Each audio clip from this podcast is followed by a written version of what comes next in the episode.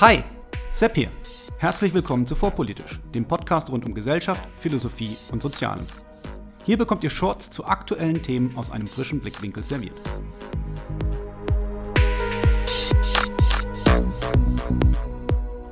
Hallo und herzlich willkommen zu einer neuen Ausgabe von Vorpolitisch Meets. Heute mit Anna Veronika Wendland, Autorin von Befreiungskrieg, Nationsbildung und Gewalt in der Ukraine, erschienen 2023 im Campus Verlag. Dies ist der zweite Teil eines ungewöhnlich langen Gesprächs, weswegen ich mich entschieden habe, es in zwei Teilen zu veröffentlichen. Wer den ersten Teil noch nicht kennt, der kann diesen nachhören. Für das Verständnis des weiteren Gesprächs ist dieser nicht zwingend nötig, aber hochinteressant ist er allemal. In Teil 1 haben wir gesprochen über die Entstehung eines ukrainischen Nationalgefühls, die Macht der Sprache, den Schrecken des Hungers und welche Spuren er in der ukrainischen Kultur hinterlassen hat. Stepan Bandera, die Besatzung durch die Nazis und vieles mehr. Starten wir also in den zweiten Teil. Viel Spaß!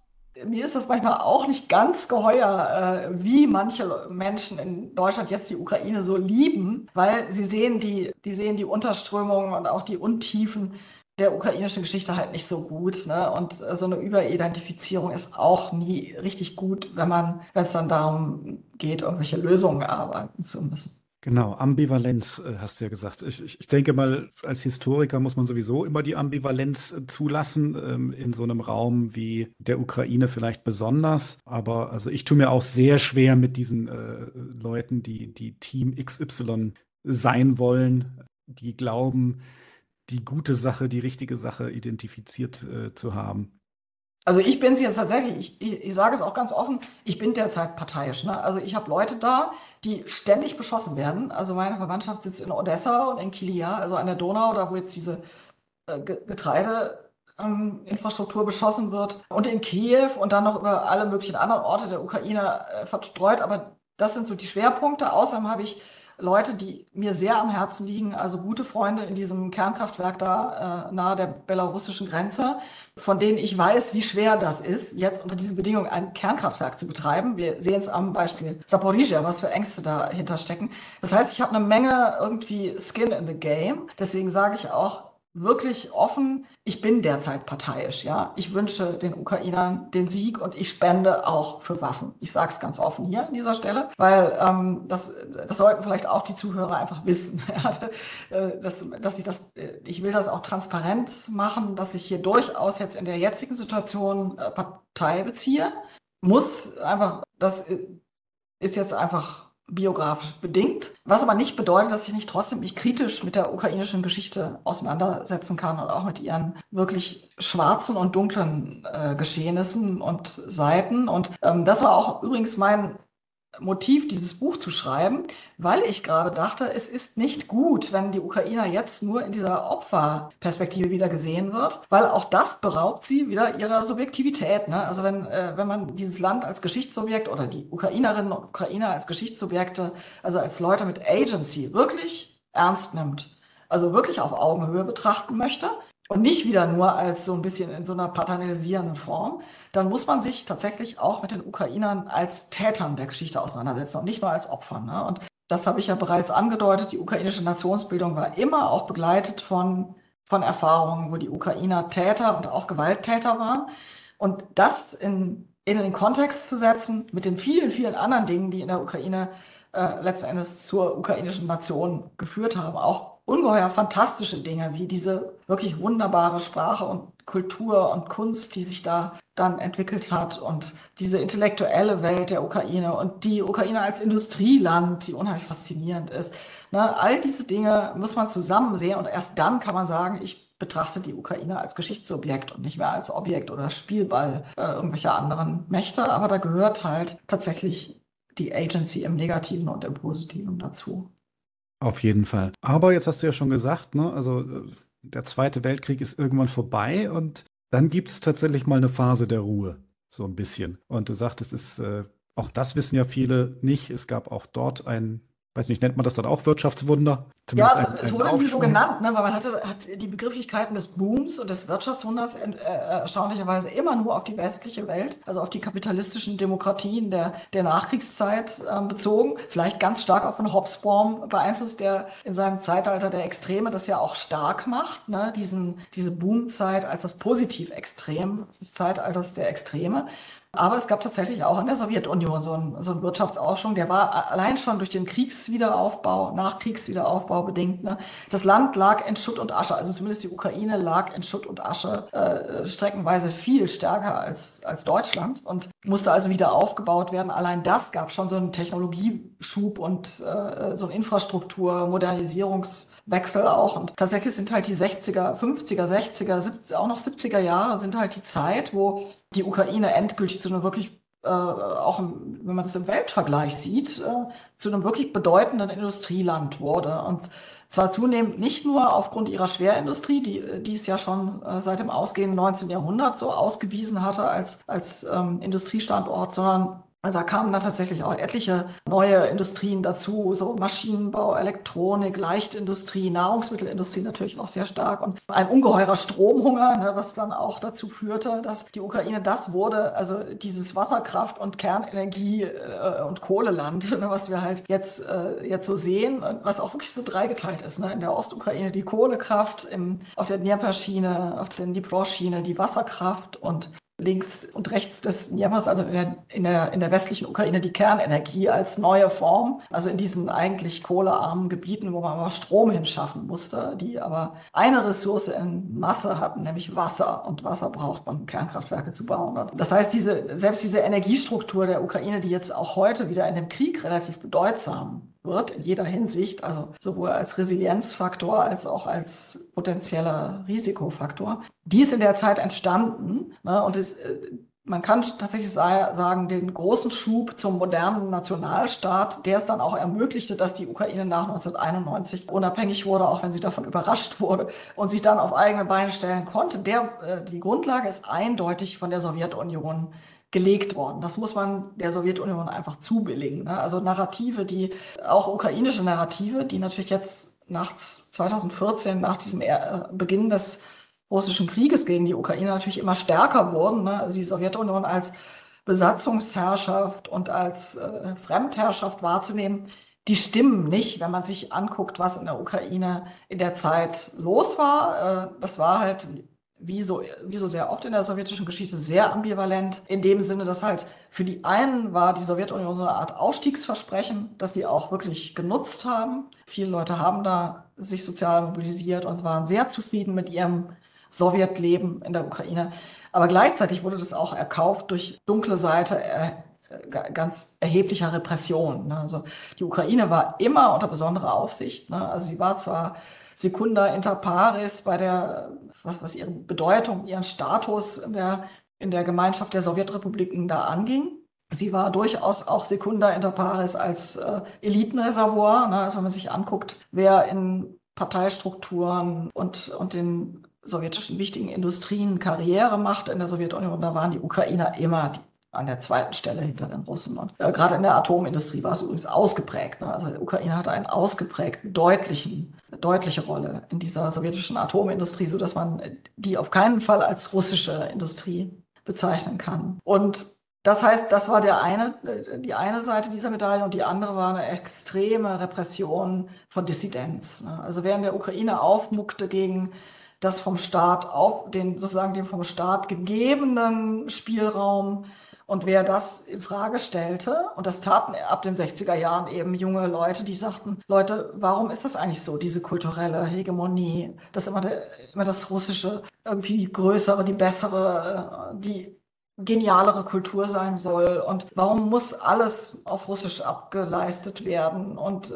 warum ist unsere eigene Sprache äh, in, in, so einem Underdog-Status? Und ne, das, äh, das wurde dann wirklich thematisiert. Und das, was für die, fürs Regime wirklich gefährlich war, es wurde von links thematisiert. Also die berühmteste Dissidentenschrift dieser Zeit, also Ende der 60er Jahre, war von Ivan Zuber, der das aus marxistischer Position anging und äh, ganz frech fragte Richtung Moskau, was sind hier eigentlich internationale Nationalismus oder Russifizierung? Ne? Das war der Titel dieser Streitschrift. Und das gab natürlich Ärger. Ne? Also der wurde verhaftet und diese Streitschrift wurde also vom KGB minutiös, sogar mit Gutachtern, dann noch äh, da also analysiert. Äh, ich habe diese Akten beim KGB gelesen. Das ist wirklich erstaunlich, was man da alles rausgezogen hat. Aber das Interessante ist, diese Streitschrift landete auch auf dem Nachttisch, dem Nachtschränkchen des ukrainischen Parteichefs Petro Schelest, der nämlich so ein Nationalkommunist war. Ne? Der, war der, war sehr ukrainisch traditionspatriotisch, äh, äh, natürlich immer loyal zum Moskauer Zentrum, stockkonservativ, ne? also war äh, rabiater Verfechter der Niederschlagung des Prager Frühlings, aber der hat das auch gelesen. Und äh, es gibt eine Überlieferung von seinem Sohn, der gesagt hat, also der Papa, der hatte das auf seinem Tisch liegen, der hat das immer drin gelesen und immer aufgeschrien. So geht das überhaupt nicht. Aber man merkte, wie es in ihm arbeitet und er im Endeffekt merkte, ja, der hat dann Punkt, dieser Ivan Zuber mit seiner Kritik an der Sowjetunion. Ne? Und daran merkt man auch wieder diese Ambivalenz. Ne? Also selbst die sowjettreuen Ukrainer immer so ein bisschen in, im Inneren ihres Herzens doch immer irgendein äh, so ein Stachel löckte da gegen, äh, gegen die Oberherrschaft. Ne? Und das ist genau dieses, exakt dieses Potenzial, auf dem nach 1991 tatsächlich die Ukraine auch auf ihre Füße gestanden ist. Weil nämlich sobald die, äh, die Perestroika Gorbatschows eben sozusagen die Schleusentore aufmachte, kam all das eben nach oben. Ne? Und da kam auch in den, in den treuesten und überzeugtesten ukrainischen Kommunisten kam irgendwie auch wieder der ukrainische Patriotismus zum Vorschein. Und schon diese Vorstellung, ja, also äh, warum nicht einfach mal versuchen, dass wir in unserem eigenen Land unser eigenes Ding machen. Warum muss das immer über Moskau alles laufen? Ne? Und äh, diese kritische Masse war auch in der kommunistischen Partei halt relativ groß und und das ist auch der Hintergrund dessen, dass die ukrainische Staatlichkeit, auch wenn im Westen das eine totale Überraschung erschien, dass sie plötzlich 1991 so, es macht sozusagen, es macht einen Knall, die Sowjetunion fällt auseinander und plötzlich steht da äh, der zweitgrößte Flächenstaat Europas, nämlich die Ukraine auf der Landkarte und keiner kann so richtig was damit anfangen, weil das keiner auf dem Schirm hatte, was da halt äh, so unter der Sowjetoberfläche in der Ukraine alles sich auch noch so mobilisiert hatte. Ne? Und das war so ein, sicherlich eine der großen Fehleinschätzungen auch, der, auch des Westens, glaube ich, in dieser Zeit. Und jetzt musst du mir ein bisschen aushelfen, denn ich kann mich nicht erinnern. Also 91 sind die äh, unabhängig geworden. Jetzt habe ich überhaupt gar keinen gar keine Erinnerung mehr dran, welche, welche Staatsform, äh, wer da an der Macht war. Ich erinnere mich dann Orange Revolution 2004. 2004, glaube ich, 2000. Ja, 1991, dieser, dieses Geschehen ist, ist eben, muss ich dir so vorstellen, es gibt die Sowjetunion noch, ne? Gorbatschow ist, äh, ist noch ähm, am Ruder und dann bringen aber diese Reformanstrengungen, die aber letztendlich auch wieder halbherzig durchgeführt werden, das Land eben komplett in Schieflage. Ne? Und dann gibt es halt noch Ereignisse, die das auch katalysieren. Also der Aktorunfall von Tschernobyl äh, 1986 der von vielen ja im Nachhinein so als Sargnagel der Sowjetunion angesehen wurde, obwohl man eher sagen würde, der war allenfalls noch ein Katalysator, ne? weil er hat Missstände äh, krass offengelegt, die, die aber genau dieselben Missstände, die auch die Sowjetunion als solche dann letzten Endes zum wirklich gekillt haben. Ne? Die haben sich in Tschernobyl nur sozusagen sehr, sehr schlaglichtartig manifestiert. Und all, all diese Ereignisse haben halt dieses ganze System destabilisiert und dann gab es halt 1991, als längst schon Balten, äh, aber auch die Russen und eben auch die Ukrainer schon angefangen hatten, zum Beispiel äh, Souveränitätserklärungen im Rahmen der Sowjetunion zu, äh, zu verabschieden und dann auch schon ihre Unabhängigkeit zu erklären, wie zum Beispiel die drei baltischen Staaten. Da gab es dann so eine Gegenbewegung, ne? erzkonservative Geheimdienstler und Militärs da in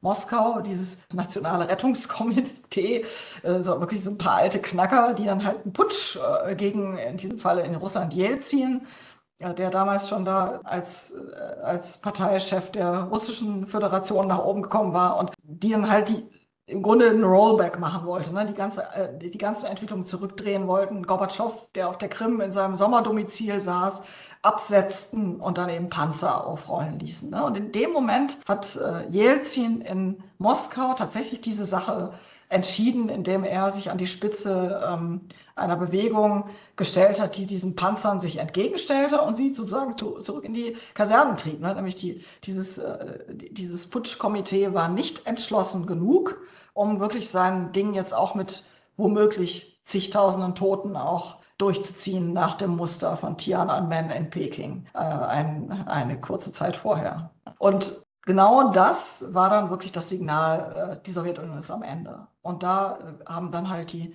die drei ostslawischen Leitrepubliken, Russland, Belarus und, äh, und Ukraine sozusagen den, das geordnete Auseinandergehen beschlossen. Ne? Also das ist der Hintergrund äh, dieser, äh, dieser ukrainischen Unabhängigkeit von 1991, die eben nach, kurz nach diesem Putsch im August 1991 äh, dann erklärt wurde, offiziell erklärt wurde und dann mit einem Referendum im Dezember auch bestätigt wurde. Ne? Also es ist wirklich ähm, die Unabhängigkeitserklärung ist mit einem Referendum, was mit überwältigender Mehrheit mit Ja endete und auch auf der Krim und auch im Donbass über 50 Prozent Ja-Stimmen er, äh, erzielt hat, tatsächlich besiegelt worden. Ne? Also es ist kein Akt von oben geworden, sondern es ist wirklich mit einer Volksabstimmung auch legitimiert worden. Und ab da war die Ukraine auf der Landkarte als unabhängiger Staat, so kann man das vielleicht sagen.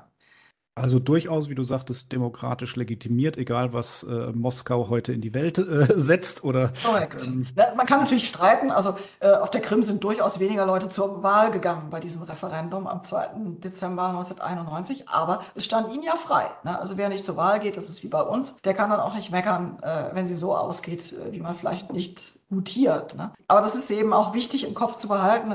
Die Leute haben damals wirklich für Ja gestimmt, weil sie wirklich der Über Überzeugung Sie waren, es ist jetzt genug mit der Sowjetunion. Ja, man möchte in, in guten nachbarschaftlichen Verhältnis zu Russland sein, aber wir wollen unser Schicksal jetzt in eigene Hände nehmen und wir wollen nicht mehr, wir wollen nicht mehr alles über Moskau laufen lassen und vor allen Dingen, wir haben auch keine Lust mehr in Moskaus Kriege und in Moskaus Katastrophen hineingezogen zu werden. Ne? Und der Afghanistan-Krieg, in dem Tausende Ukrainer gestorben sind und wieder Abertausende traumatisiert zurückgekehrt sind. Oder eben auch Tschernobyl wurden damals eben als sowjetische Katastrophen angesehen und man hatte einfach satt. Ne? Man hat gesagt, nee, wir, wir werden jetzt unsere, unsere Armee selber äh, organisieren und eben dann müssen auch unsere Jungs keinen Wehrdienst mehr irgendwo in Ostsibirien machen oder eben nach Afghanistan geschickt werden und wir werden unsere Kernkraftwerke selber betreiben sozusagen. Ne? Also ich meine, das war dann auch äh, noch mit vielerlei Schwierigkeiten verbunden, weil gerade diese Industrie so hoch verflochten war. Aber ähm, dieser Drive, der war halt da, ne? dass man sagte, nee, wir haben jetzt einfach diese, also diese Art der Herrschaftsform und der Wirtschaftsorganisation hat sich total überholt und hat sich nicht bewährt. Wir versuchen jetzt was anderes. Ne? Und das hat die Leute damals äh, mit Hoffnung erfüllt. Die Leute dachten wirklich, die Unabhängigkeit bringt ihnen mehr Wohlstand, mehr Freiheit, mehr, mehr äh, Entscheidungsspielraum für sich selber. Das war durchaus damals die, die Atmosphäre. Und natürlich wurden diese Hoffnungen bitter enttäuscht. Ne? Also jeder kennt die Geschichten von den, von den schrecklichen und wilden 90ern und ich kenne die auch sehr gut, weil ich da zu der Zeit sehr, sehr lange in der Ukraine gelebt habe mit meinen diversen Forschungsprojekten und äh, ich habe das am eigenen Leibe miterlebt, ne? wie da also die, die Wirtschaft den Leuten unter den Füßen zusammenbrach und sie war natürlich nicht konkurrenzfähig mit dem Westen irgendwie. Und äh, die alten Beziehungen der Sowjetrepubliken untereinander brachen natürlich alle zusammen und dann wurde alles über Barterhandel dann erstmal irgendwie organisiert. Und da gibt es die irrsinnigsten Geschichten aus dieser Zeit. Ne? Und natürlich auch diese mafiose, äh, mafios-oligarchische äh, ursprüngliche Kapitalakkumulation, die dann, äh, in die dann diese Privatisierungsversuche eigentlich dann gemündet sind. Ne? Also das ist so eine ganz naive Form. Man, äh, man nimmt den Staatsbetrieb, scheint in 100.000 Coupons, gibt jedem Bürger ein paar, ja, und dann kamen natürlich die Aufkäufer mit dem mit dem privilegierten Wissen, nämlich die, die Söhnchen und Töchterchen der Parteifunktionäre, die alle an den, natürlich an den entsprechenden Schaltstellen saßen und die gut vernetzt waren und die dann diese Fabriken quasi also per Couponhandel einfach aufgekauft haben. Und plötzlich hatten wir lauter solche Chodorkowskis, ne? also, also solche Neo- postsowjetischen Unternehmer, da sitzen die natürlich auf, äh, auf alles, aber, aber nicht auf eine, sozusagen im, im, im Sinne eigener Arbeit äh, daran an, an ihr Reichtümer gekommen sind. Und ja, und auf der Strecke blieben halt wirklich die einfachen Leute. Ne? Und das hat dann natürlich in den 90ern ungeheuer viel auf soziale Friktionen und auch wirklich einen regelrechten Zusammenbruch äh, der Gestalt erzeugt, dass man es auch wirklich an der Lebenserwartung zum Beispiel sehen kann, an der Durchimpfungsrate, ne, am Bildungs, äh, an den Bildungskarrieren. Da kann man wirklich sehen, in den 90ern geht das alles einen Knick nach unten. Und dann kam es, wie gesagt, zu der, der Orangenen Revolution. Genau, und dann kommen halt diese Versuche, dieses System jetzt irgendwie zu reformieren, zu sanieren, ne? also die Ukraine wirklich auf eine irgendwie zu einem einigermaßen gut funktionierenden demokratischen kapitalistischen Marktwirtschaft zu machen. Ne, da gibt es immer wieder Anläufe, eher liberalere Richtungen, die sich dann eben zum Beispiel in der Orangen Revolution auch durchsetzen. Ganz einfach, weil die, äh, das Gegenprojekt, ne, also eher sowjetnostalgische, territorial, tendenziell eher in der Ostukraine angesiedelte, also auf diesen Schwerindustriestrukturen basierende, stark verfilzt mit solchen Oligarchenstrukturen, halt Parteien, die hat eher so das Gegenprojekt gegen Westintegration und Neoliberalisierung hatten, sondern eher starker Staat, soziale Sicherheit, gute Beziehungen zu Russland, alles schön so lassen, wie es mal war. Angeblich war alles so toll in der Sowjetunion. Ne? Das war so das, die Programmatik halt dieser beharrenden Parteien. Und das war dann schon, kann man sagen, diese Cleavage in der Ukraine. Ne? Das wirklich, es gibt einen Teil des Landes, der der eher liberal-demokratisch unterwegs ist, urban sehr stark, ne? neue Mittelschichten, kleinere Unternehmer äh, und natürlich die Westukrainer, die äh, aus national- und kulturellen Gründen ohnehin mehr Eigenständigkeit der Ukraine möchten und eben, wie gesagt, dann die eher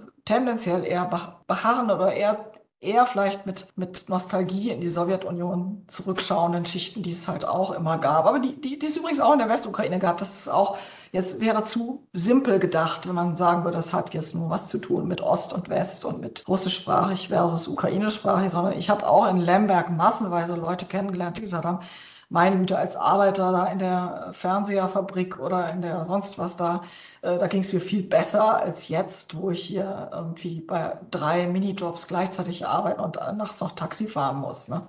Das heißt, das ist nicht, man kann das nicht so einfach über, über einen Kamm scheren. Aber diese Grundkonstellation an, die gab es in der Ukraine und im Endeffekt war es schon auch eine, ein Widerstreit von Wertesystemen, weil nämlich die eher liberal westlich orientierten Ukrainer halt auch sagten, sie möchten einfach, dass bestimmte Formen die man aus der Sowjetunion ererbt hat, nämlich diese patriarchalen Klientelsysteme, die also den Filz und die Mafiokratie sozusagen aus sich selbst heraus immer wieder gebären, die möchte man einfach loswerden. Man will einfach jetzt Rechtsstaatlichkeit, man will wissen, wo man ähm, mit dem Staat dran ist. Man will äh, seine Ruhe haben, sein eigenes kleines Unternehmen aufzubauen, ohne dass, äh, sobald das Unternehmen läuft, irgendjemand kommt und die Hand aufhält. Ne? So war es nämlich unter dem Janukowitsch-Regime tatsächlich, dass sich versuchte systematisch halt alles anzueignen, was irgendwie äh, nach gut gehendem Unternehmen aussah. Und das ließen sich sehr viele Leute dann halt irgendwann nicht mehr gefallen. Das ist auch ein wichtiger Unterschied zu Russland, wo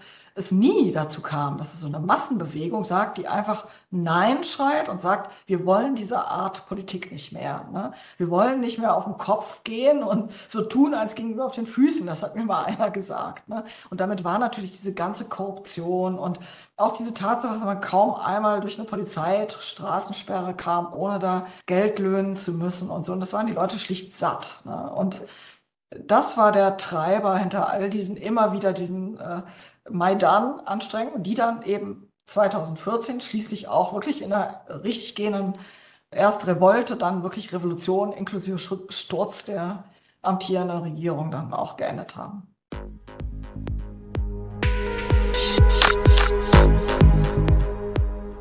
Gefällt euch vorpolitisch? Gefällt euch vorpolitisch genug, um den Podcast aktiv zu unterstützen? Wenn ja, dann könnt ihr mir über die Coffee-App einen virtuellen Kaffee ausgeben. Einfach auf co-fi.com-vorpolitisch gehen und spenden. Das ist ko-fi.com-vorpolitisch. Für jede Unterstützung jetzt schon. Vielen herzlichen Dank.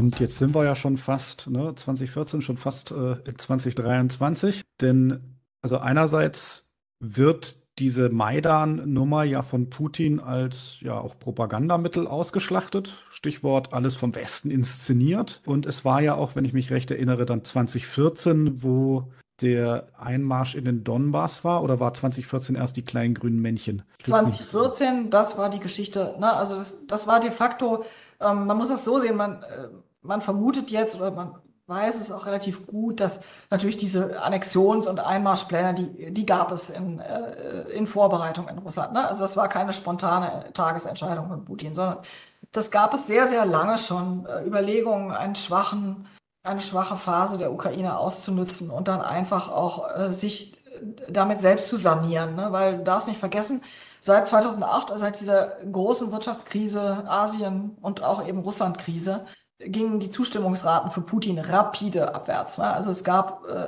große soziale Proteste in Russland und Putin war verzweifelt auf der Suche nach irgendeiner Form von Reintegration seiner auseinanderkippenden Gesellschaft. Und äh, wie das oft so ist, und Putin ist ja von seiner ganzen Grundanlage, äh, ne, also ein von Anfang an seiner äh, Tag eins seiner Herrschaft war er auch immer ein Gewaltherrscher. Ne? Also wenn man sich sieht, wie er mit dem Tschetschenienkrieg umgegangen ist, weiß man das einfach. Das war, es gab keinen guten Putin am Anfang und der dann zu einem schlechten Putin wurde, sondern es gab einfach einen Herrschaftsstil Putin von Anfang an. Und in diesem äh, Leute, die diesen Herrschaftsstil praktisch üben, die sind immer geneigt, innere Differenzen mit äh, Druckableitung nach außen irgendwie zu integrieren. Ne? Also wenn man einen äußeren Feind deklarieren kann oder irgendwie einen wie, netten, kleinen, siegreichen Krieg irgendwo führen kann, dann äh, rettet man sich über solche Friktionen im Inneren halt hinweg. Und das war, das war so natürlich schon das Projekt Krim. Ne? Also Projekt Krim, das konnte so ein äh,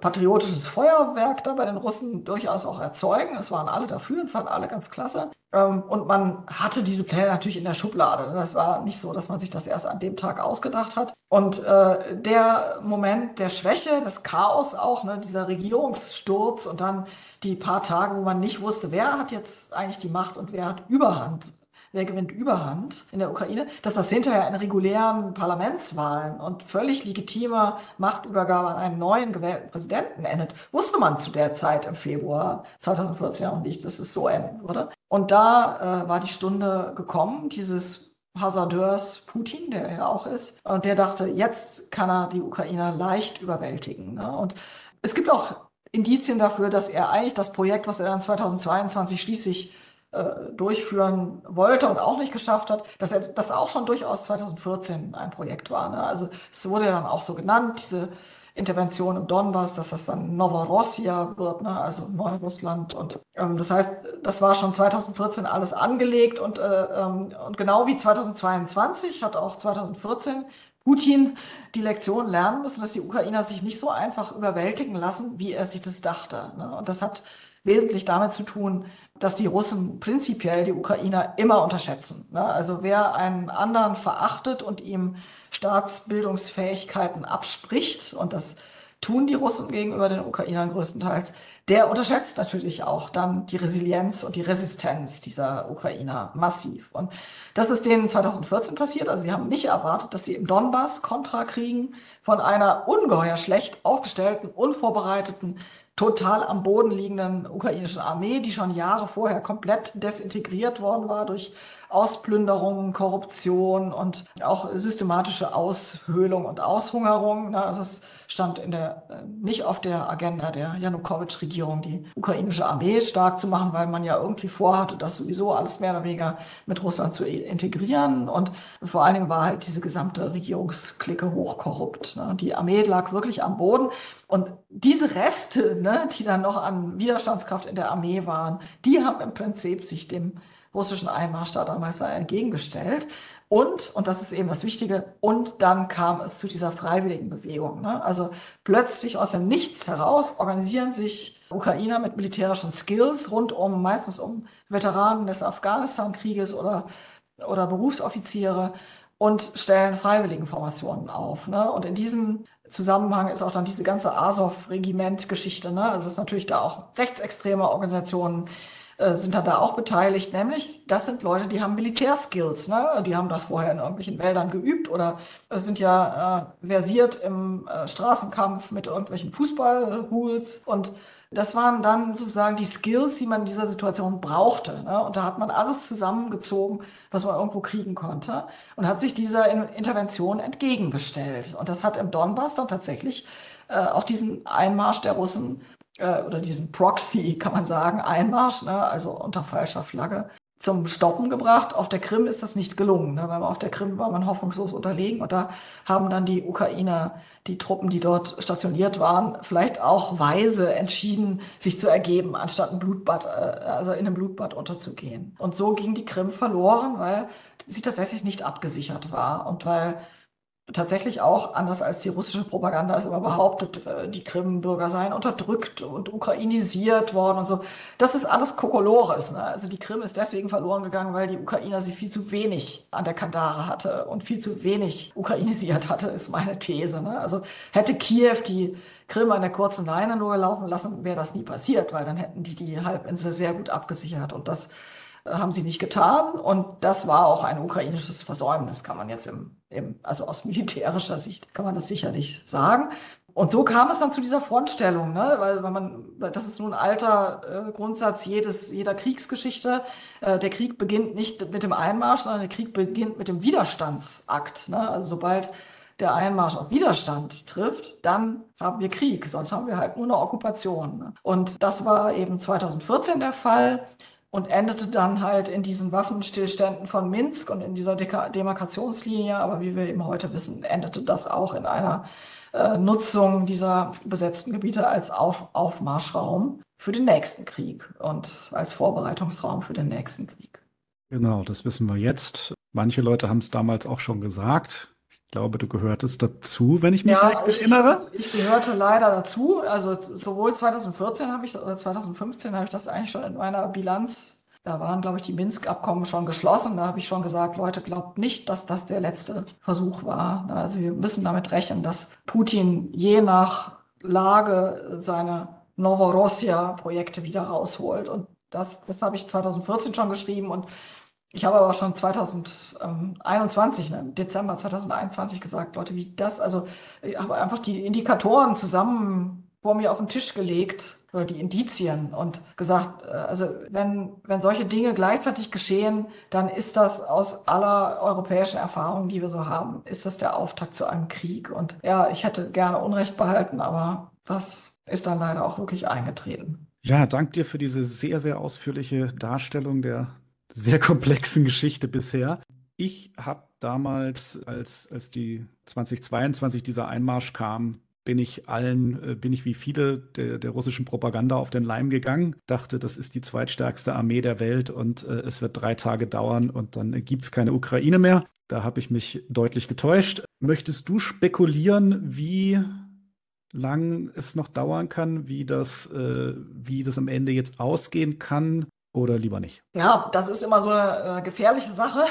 Äh, Historiker sollen ja bekanntlich sich mit der Vergangenheit befassen und nicht sich als äh, Zukunftsprognostiker hervortun. Aber da ich es eben schon mehrmals gemacht habe, ähm, nicht nur im Hinblick auf Ukraine, sondern auch im Hinblick auf die Entwicklung unserer Energiewende und äh wirklich jedes Mal recht behalten habe, ähm, weiß ich jetzt nicht, ob ich es hier auch nochmal sagen sollte. Aber meine Vermutung ist, der, das, was jetzt ja jetzt abläuft, auch jetzt im Windschatten der Ereignisse in Israel und Gaza, ist jetzt so, was viele, also viele wirkliche echte Militärspezialisten eigentlich auch vorausgesagt haben, dass es mit der Ukraine, mit der Wieder- oder mit der Rückeroberung dieser besetzten Gebiete zwar vorangeht, aber ungeheuer langsam. Ne? Also dass solche, das, was man eigentlich ursprünglich dachte, auch in dieser Panzerdebatte zum Beispiel, äh, ja klar, das ist dieses weite, flache Land. Das war übrigens einer meiner, meiner Irrtümer auch.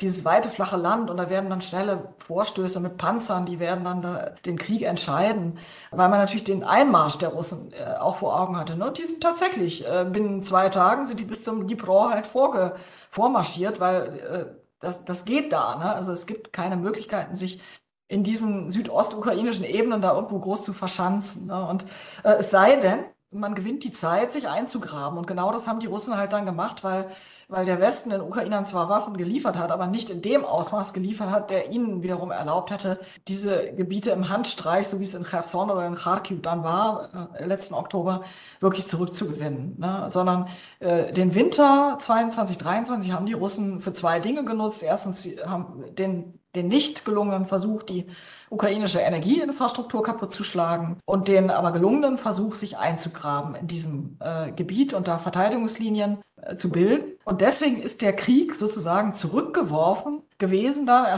und das war durchaus gegen die äh, Prognosen, die vorher gemacht worden waren äh, tatsächlich wieder so zu so einem wirklichen, also fast eher an den Ersten Weltkrieg erinnernden Stellungs-, aber dann auch Inter Infanterievormarschkrieg. Ne? Also die Ukrainer müssen jetzt quasi mit so einer äh, inzwischen sehr eingespielten Technologie, nämlich erstmal Artilleriefeuer, also Konterbatteriefeuer äh, provozieren, die Stellung des Feindes auf diese Weise äh, ähm, eruieren, dann mit Artillerie vernichten und dann mit der Infanterie reingehen, was aber extrem zäh ist, weil man halt sozusagen Quadratkilometer für Quadratkilometer von Minen befreien muss, um dann erst vorwärts rücken zu können. Und das ist einfach nichts, was tolle Schlagzeilen für all diese Ukraine-Spezialisten und Jubelperser da produziert, die halt immer so schnell alles, ne? also die sagen, es muss schnell gehen und wenn es nicht schnell geht, ist es schon alles verloren. Ne? Das, das ist überhaupt nicht die Art und Weise, wie man, glaube ich, an dieses Geschehen rangehen kann, sondern man sollte tatsächlich da ähm, äh, auf die Leute hören, und das sage ich als Technikhistorikerin nämlich auch ganz bewusst, die einfach Ahnung haben von dieser Militärtechnik und von dieser Kriegstechnik als, als, als Prozess. Ne? Die liegen in der Regel richtig mit ihren äh, Prognosen, die sie aber auch sehr klug und weise eben nicht auf Monate hinaus äh, geben, sondern sie sagen, ich prognostiziere mal für die nächsten zwei Wochen Dinge. Ne? Und da muss ich sagen, die, denen ich, die da ich immer lese, die haben in der Regel auch recht behalten. Ne? Also äh, mit dieser Diagnose und aus dieser Diagnose folgt natürlich, dass eigentlich alle, die Ahnung haben von dieser Materie, sagen, das wird sich noch lange hinziehen. Ne? Also es wird sich in jedem Falle über diesen Winter hinaus in den nächsten Frühling und Sommer ziehen. Und dann wird irgendwann möglich ein Punkt kommen, äh, und da hängt das natürlich auch noch von dem Hauptfaktor westlicher Waffennachschub ab. Also hält der Westen durch. Ne? Also hält der Westen das durch, dass am anderen Ende dieses Konfliktes jemand sitzt, der alle Zeit der Welt hat, weil er keine Wahlen hat, weil er alle seine Feinde aus dem Weg geräumt hat und weil er eigentlich nur noch ins Geschichtsbuch eingeben will, als der, der zumindest nicht verloren hat. Ne? Und äh, das ist ein Format von Gegner, das sind westliche Demokratien überhaupt nicht mehr gewöhnt. Ne? Die äh, letzten Endes, ne, unsere Regierung muss jetzt schon wieder auf die nächste Wahl gucken. Biden guckt jetzt schon auf die nächste Wahl. Äh, wir wissen genau, was uns blüht, wenn Trump wieder drankommt. Ne? Und das wissen die Ukrainer natürlich auch. Ne? Das heißt, die bereiten sich durchaus auch vor darauf, dass es mit dem westlichen Supply womöglich wesentlich schlechter wird, als es jetzt ist. Ne? Und äh, deswegen sind alle möglichen Varianten halt denkbar. Es ist eine Art Aus, äh, dann doch irgendwie aus oder Erschöpfung der Ukraine denkbar, die sie dann doch äh, äh, zu ihren Ungunsten an den Verhandlungstisch zwingt. Es ist aber auch denkbar, dass die Ukrainer wirklich schaffen, ihre Grenzen zu restituieren und äh, so Russland an den Verhandlungstisch zwingen, weil das wird für die Russen zwingend bedeuten, dass sie die Krim nicht mehr halten können. Jedenfalls nicht logistisch. Und dann würden sie an den Verhandlungstisch kommen, da bin ich mir ziemlich sicher. Das heißt, es ist nach wie vor beides drin. Ne? Es ist beides drin im Sinne von, es ist drin, dass die Ukraine äh, Frieden findet nur gegen Landabtretung. Es, also zum Beispiel ein Landkorridor zur Krim. Es ist aber genauso möglich, dass die Russen die Krim verlieren, wenn auch nicht sofort. Ne? Nämlich womöglich sie sozusagen logistisch verlieren. Das heißt, äh, ohne Erlaubnis der Ukrainer sich da überhaupt nicht mehr hin, hin und her bewegen können. Und auch das kann ein Game Changer werden. Und das sind so jetzt meine wirklich nur tentativen, also nicht mit Anspruch auf irgendeine Hochwahrscheinlichkeit, dass es eintritt, Prognosen. Ich glaube aber, es wird in jedem Falle irgendwann zu, einer, zu einem Punkt kommen, wo die beiden Gegner äh, an den Verhandlungstisch gehen aus schierer Erschöpfung. Das ist absehbar, dass das irgendwann kommt. Und meine Großprognose ist eine andere, ne, das, das habe ich, hab ich verschiedentlich auch schon gesagt. Also die weitere Prognose, ne, was wird de facto aus der Ukraine, das ist eben meiner Meinung nach schon so eine Alternative zwischen Atlantisierung und Israelisierung. Das heißt, wenn, äh, wenn die Ukraine nicht in die NATO eingelassen wird, und das scheint auch gar nicht so im Interesse, also weder Biden noch, noch Scholz oder andere ähm, forcieren das ja sehr. Das heißt, wenn die Ukraine nochmals jetzt die Erfahrung macht, die sie leider 1993, 94 nach der Abgabe ihrer Atomwaffen halt auch gemacht hat, dass sie nämlich in gutem Glauben eben ihre Verteidigungsfähigkeit mindert, einen Vertrag erhält, äh, der auch Garantarmächte hat, die dann sich nicht an ihre Pflichten halten und eine der Garantiemächte überfällt sie dann. Das ist nämlich der, das, der Outcome äh, der Atomabrüstung der Ukraine gewesen. Diese Erfahrung äh, quittieren die Ukrainer natürlich heute mit einem ganz deutlichen Nie wieder. Das wird uns nie wieder passieren. Ne? Und deswegen sage ich eben, die Alternative wäre dann, wenn die Ukrainer nicht im westlichen Bündnis eine, eine Schutzgarantie bekommen, dann ist die Alternative eben Israelisierung. Das heißt, sich einzurichten in einem Status, zu wissen, man ist von, äh, nicht von vielleicht äh, von allen Seiten von Feinden umgeben, aber von vielen Seiten. Belarus, Russland und Ungarn reichen schon als Feinde. Also das Orban-Ungarn ist äh, de facto ein Feind der Ukraine, muss man ganz deutlich sagen. Und wenn man sich in so einem Status einrichten muss, dann äh, hilft nur eins. Also das ist dann das osteuropäische System Blockhaus, ja, also schottendicht und Schrotflinte aus dem Fenster stecken. Und also sprich, sich massiv aufrüsten, die Grenzen bis an die Zähne bewaffnen und, und das wollen viele äh, nicht so gerne hören, äh, womöglich sich auch nuklear zu bewaffnen. Ne? Und äh, das aber genau wie Israel das ja auch tut, das im Unklaren zu lassen. Und ja, ich muss sagen, leider, liebe Leute, die Ukraine hat alles, was man dafür braucht. Die hat Spezialisten mit kerntechnischen Skills im Überfluss. Sie hat kerntechnische Anlagen, ähm, Anlageninfrastruktur. Sie hat einen kerntechnischen Maschinenbau, der Anlagen bauen kann und sie hat eigenes Uran. Also zählt diese Komponenten bitte zusammen plus eine Bedrohungssituation plus eine gute Portion Patriotismus in diesen technischen Eliten und ihr bekommt die Bombe, ja. Und äh, das ist jetzt auch durchaus auch schon was, was in ukrainischen Kreisen so diskutiert wird. Und zwar nicht als wünschenswert, sondern als Notausgang, wenn es gar nicht anders geht. Ne? Und ich bitte das eben ernst zu nehmen. Und ich bitte auch äh, die westlichen Diskutanten, die alle das immer so furchtbar finden, sie darüber nachdenken zu müssen, dass die Ukraine in die NATO eintritt, den Gedanken in Erwägung zu ziehen, dass das das kleinere Übel sein könnte. Ja? Auch der ganze Ärger, der da entsteht mit einer Ukraine in der NATO, wird das kleinere Übel sein, weil dann andernfalls könntet ihr so eine Indien-Pakistan-Kiste direkt vor den Toren der Europäischen Union haben. Und dann ist eben die Frage, wollt ihr das? Ne? Und nachschieben muss ich da auch, äh, denn ich bin da missverstanden worden von einigen meiner linken Freunde das ist nicht mein wishful thinking. Ne? Also ich wünsche mir das nicht. Was ich mir wünsche, ist, dass die Ukraine ihre, ihre äh, Kernkraftwerke in eigener Regie friedlich weiter betreiben kann und vielleicht auch ein paar neue machen kann. Aber ganz gewiss nicht, dass sie Atombombe baut. Aber äh, das ist nicht, was ich mir wünsche, sondern das ist, was ich befürchte, was eintreten könnte, wenn die Ukraine keine richtigen, robusten Sicherheitsgarantien bekommt. Denn Eins sagen die Ukrainer jetzt klipp und klar, das wird es nie wieder, werden sie es zulassen, dass sie über Nacht von so einem Überfall halt überrascht werden. Und insofern ist das eben das, was ich als Israelisierung bezeichne, weil das ist auch die Staatsräson Israels, das nie wieder. Und wir sehen an den jetzigen Ereignissen, wie schnell das brüchig wird, wenn sich ein Land nicht mehr einig ist. Ne? Also wenn dann äh, innere Streitigkeiten und Machtkämpfe äh, letztendlich die äußere Wachsamkeit zum Erliegen kommen lassen, dann passieren solche Dinge. Und den Ukrainern steht das Beispiel Israel in jeder Hinsicht vor Augen. Und sie orientiert, das hört man auch ganz oft in der ukrainischen Presse, dass Israel so das analog ist, indem man sich irgendwie wieder, also wiederfindet. Auch, auch was die Beliebtheit in der Welt angeht. Ne? Also ich glaube, es gibt, die Ukrainer sind nicht besonders beliebt in der Welt und schon gar nicht bei all diesen linken und Anti-Imp und äh, Drittweltstaaten, die alle ja irgendwie Moskau die Stange halten. Und die Israelis sind auch nicht sehr beliebt. Ne? Und irgendwie finden diese beiden sich jetzt so äh, als Outcasts äh, und beziehen sich zunehmend aufeinander, zumindest die Ukrainer beziehen sich auf Israel. Ob die Israelis sich in Zukunft auch mehr auf die Ukraine beziehen werden, das muss ich offen lassen. Danke für diese Einschätzung. Wir geben zu bedenken, der Wettervorhersager macht nicht das Wetter, sondern er sagt es nur vorher. Vielen, vielen Dank für deine Zeit. Mir hat es sehr viel Spaß gemacht. Und das war Anna-Veronika Wendland, Befreiungskrieg, Nationsbildung und Gewalt in der Ukraine, erschienen 2023 bei Campus. Dankeschön.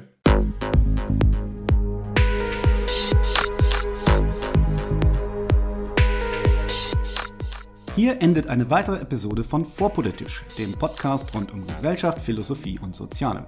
Vielen Dank für eure Zeit. Und wenn es euch gefallen hat, hört beim nächsten Mal wieder zu und vor allem teilt den Link zu diesem Kanal auf Facebook, Twitter und wo ihr sonst noch unterwegs seid. Warum nicht jetzt sofort? Ich bin Sepp, macht's gut und bis zum nächsten Mal.